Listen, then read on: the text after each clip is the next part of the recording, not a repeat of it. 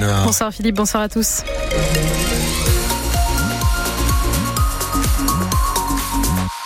Toute l'actu, mais d'abord parlez-nous du ciel. Bah, des averses qui vont rester encore pendant toute la soirée et toute la nuit un petit peu partout dans le nord et le Pas-de-Calais. Elles devraient disparaître demain matin normalement quand même. Et au niveau des températures, il va faire très doux ce soir. On aura 10 degrés à Dunkerque, 9 dans la métropole lilloise et 8 à Maubeuge. Amel qui a décroché, vous le disiez tout à l'heure, le jackpot à Tourcoing, c'était hier. Et oui, il n'avait misé que 3 euros au PMU et est reparti avec près de 200 000 euros dans la poche hier. Mais la magie de Noël ne s'arrête pas là puisque le parieur a gagné au café Last One de Tourcoing après avoir participé à une animation de Noël, Hélène Fromanti. Oui, c'était dimanche. Le café organise en fait une animation autour d'un nouveau jeu de paris et ce joueur remporte une boule de Noël PMU. À l'intérieur, il y a un bon à parier de 3 euros que le parieur utilise finalement hier dans le même établissement. Il joue donc au Quintet Plus et bingo, les cinq chevaux qu'il a sélectionnés arrivent dans le bon ordre. Alors normalement, avec ce Quintet gagnant, notre parieur aurait dû remporter un peu plus de 19 000 euros, ce qui est déjà pas mal.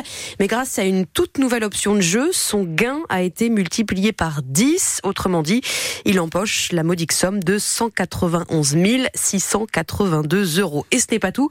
Le même jour, il gagne aussi 21 000 euros à un autre jeu de l'argent de poche, autrement dit, soit au total plus de 213 000 euros pour lui en une seule journée. Alors on imagine que ce joueur habitué du PMU depuis longtemps et client fidèle de ce café est actuellement sur un petit nuage, même si ce n'est pas son premier gain. En 1997, il avait déjà remporté l'équivalent de 75 000 euros et l'année suivante plus de 800 euros.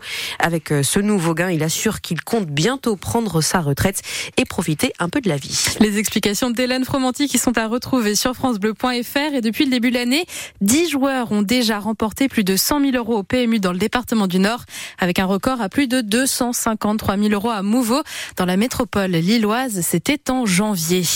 Vous l'avez peut-être déjà reçu. La prime de Noël est versée aux foyers les plus modestes dès aujourd'hui. C'est fait par Pôle emploi, la Caisse d'allocation familiale et la MSA pour les agriculteurs. Cette année, la prime est majorée de 35% pour les familles monoparentales. Son montant varie donc de 152 euros à 535 euros. Pour savoir combien vous allez toucher si vous êtes éligible, rendez-vous sur francebleu.fr. On n'est pas sur les mêmes fourchettes de prix. Hein Ça change un petit peu. qu'on annonçait avant, clairement.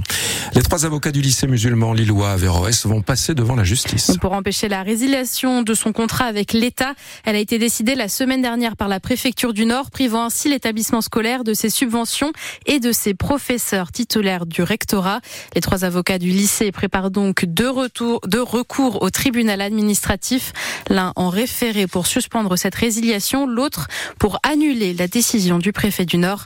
Et le détail de cette bataille juridique est également à lire sur francebleu.fr. Deux députés écologistes sont venus à Tourcoing cet après-midi pour parler immigration. Cyrielle Châtelain, la présidente du groupe écologiste, et Benjamin Lucas, ancien conseiller régional des Hauts-de-France, voulaient montrer la fraternité et la générosité à travers le pays pour ne pas rejeter l'autre. Je cite, cette visite est plus que symbolique. Les deux élus sont venus sur les terres de Gérald Darmanin, l'instigateur du projet de loi immigration rejeté ce lundi par l'Assemblée nationale et qui sera revu en commission paritaire mixte lundi prochain. Une enseignante qui est victime, est victime d'une attaque au couteau deux jours, euh, deux, deux mois, pardon, jour pour jour après la mort de Dominique Bernard Arras. La professeure d'anglais n'a pas été blessée, mais ce matin, alors qu'elle était dans son collège à Rennes en Bretagne, elle a été menacée par une élève de 12 ans, couteau à la main. La jeune fille a été arrêtée à temps. Le parquet de Rennes a ouvert une enquête pour tentative d'homicide volontaire sur personne chargée de mission de service public. Il doit déterminer les circonstances exactes de cette agression, Aurélien Tirard. Oui, pour l'heure, le procureur de Rennes se montre très prudent sur le déroulé exact des faits. Selon le magistrat, des témoins rapportent que l'élève de 12 ans, élève en cinquième, est arrivé ce matin au collège armé d'un grand couteau avec l'intention, poursuit le procureur, semble-t-il, de tuer sa professeure d'anglais. Elle a brandi l'arme en plein cours et toujours d'après les témoignages recueillis ce matin, l'enseignante s'est alors enfuie en courant, poursuivie par l'adolescente. La collégienne a finalement été désarmée et maîtrisée par le personnel de l'établissement dans les couloirs avant d'être interpellée. D'après nos informations, cette collégienne s'était fait confisquer son téléphone par cette professeure la semaine dernière. Les enquêteurs de la sûreté départementale vont devoir déterminer si cet événement peut expliquer cette tentative d'agression au couteau. La collégienne dont l'état de santé le permet est placée non pas en garde à vue mais en retenue pour une durée initiale de 12 heures car âgée de moins de 13 ans. En début d'après-midi, son audition n'avait pas commencé. En attendant, d'importants moyens de police ont été déployés aux abords du collège. Les explications d'Aurélien Tirard, un surveillant du centre pénitentiaire d'Annelin dans le Nord, a été agressé dans la rue à Roubaix la semaine dernière, dans la nuit de lundi à mardi. L'homme d'une trentaine d'années a été reconnu par trois personnes qui l'ont roué de coups. Il sortait de chez lui et n'était pas en service. Le trentenaire, très choqué, est en arrêt maladie depuis. Et le surveillant pénitentiaire a déposé plainte. Une enquête est ouverte par le parquet de Lille. À Kern, dans le Béthunois, collision entre une voiture et un poids lourd ce matin vers 11h rue de Lambre. Le conducteur de la voiture, un homme de 21 ans, s'est retrouvé piégé dans son véhicule. Il a été hospitalisé à Béthune, gravement blessé. Le chauffeur du camion, un homme de 28 ans, s'en sort indemne. Puis en football, Louise Adélaïde, Saint-Omer qui connaît enfin son adversaire pour les 32e de finale de Coupe de France. Mais oui, ce sera Dunkerque. Le club de Ligue 2 réintègre la compétition après avoir été éliminé au huitième tour par le club de Reims-Sainte-Anne.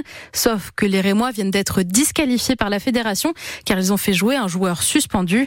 La rencontre Dunkerque-Saint-Omer aura lieu le week-end du 6 janvier. Enfin, sur francebleu.fr, on prépare déjà l'après-fête de fin d'année avec le calendrier complet et exhaustif de tous les carnavals qui vont avoir lieu ah, cette année du côté de Dunkerque.